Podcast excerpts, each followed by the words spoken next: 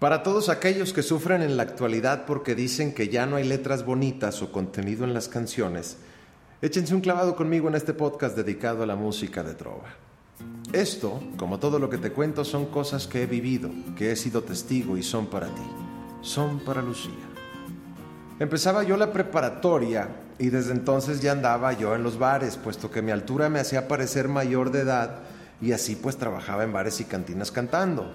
De vez en cuando iba como cliente a algún antro de Monterrey para divertirme, a pesar de que aún no contaba con la edad suficiente para entrar a estos lugares.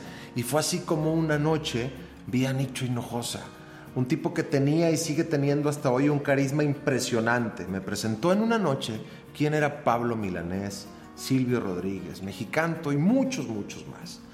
No es casualidad que el primer disco que sacara con estos temas Nicho fuera todo un éxito y estoy seguro que como yo hubo miles y miles que conocieron un mundo nuevo de letras gracias a él. Y creo que es merecido todo el éxito que ha tenido y que se le haga este reconocimiento, ya que puso en el aparador una música que tal vez en ese momento era solo para unos cuantos. Yo que desde muy chico estaba metido en esto de querer plasmar en letras mis sentimientos, sentí una explosión dentro de mí al conocer a estos grandes. Y de verdad que en mejor momento no pudo llegar esta música a mi vida, porque fue ahí donde comencé a voltear a ver otros géneros. De estar cantando yo solo canciones de los invasores de Nuevo León, ahora quería interpretar a estos grandes del también conocido como canto nuevo. Y déjame decirte algo, de hecho años después lo lograría. Trabajé durante unos años en el barrio y cubrí el espacio que en algún momento tuvo nicho en ese lugar. Y creo, ahora que lo digo, que esto puede ser también una buena historia para luego contártela. Mis días de trovador. En fin, después de descubrir a Nicho me fui a las tiendas de discos a gastarme, o a invertir, así lo veía yo, miles de pesos en discos de Pablo Milanés, Silvio y cuanto trovador o cantautor veía o tenía la sospecha de ser interesante. Fue un bálsamo para mí escuchar tantas canciones tan bonitas y descubrir personajes maravillosos. Por las mañanas Mercedes Sosa me cantaba Gracias a la vida y mi día era feliz. Gracias a la vida que me ha dado tanto, me dio dos luceros que cuando los abro, perfecto distingo negro del blanco. Pablo Milanés tiene demasiados temas de dónde elegir. Yo solo te voy a decir unos cuantos, solo los que desde un principio me atraparon. Por ejemplo, Yolanda, El breve espacio, De qué callada manera y por supuesto, El amor de mi vida. Te veo sonreír sin lamentarte de una herida. Cuando me vi partir pensé que no tendrías vida. Que gloria te tocó, que ángel te amó, que ha renacido. Silvio Rodríguez es magia, protesta y amor en canción. Ojalá, quien fuera, la masa y el unicornio. Nostalgia se siente cuando escuchas el unicornio azul. Mi unicornio azul ayer se me perdió. No sé si se me fue, no sé si se extravió.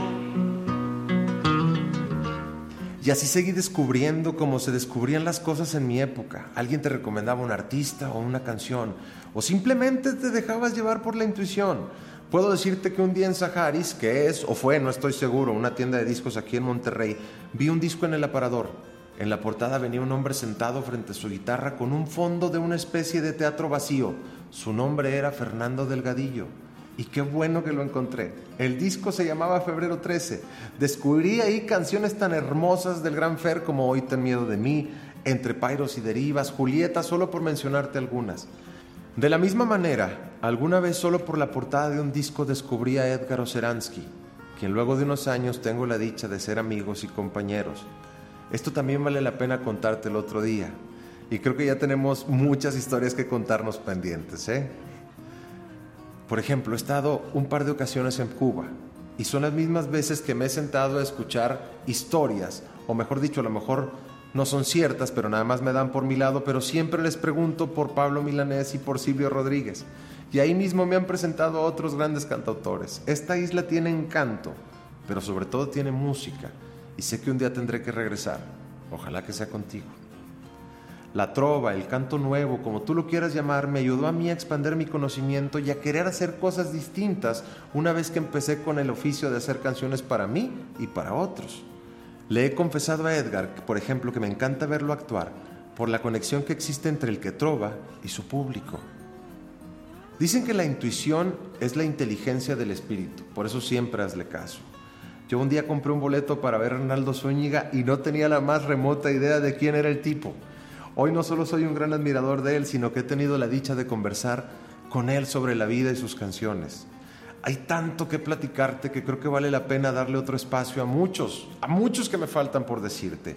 Joan Manuel Serrat, Alberto Cortés, Facundo Cabral, por decirte un ejemplo, para que también sepas que la canción de Macondo no es de Celso Piña, también la canta Oscar Chávez. y platicarte de Sabina, el gran flaco Sabina, ese aparte de todo cambió mi vida. La música puede acompañarte y servirte para muchas cosas. Recuerdo que un día compré una colección de trova donde venía un tema llamado Hoy comí con el abuelo de Juan Salvador. La letra me decía lo que yo hubiera deseado que un abuelo me dijera a mí. Y como nunca tuve uno con quien platicar, ponía y ponía esa canción como consuelo. Mejor luego le seguimos.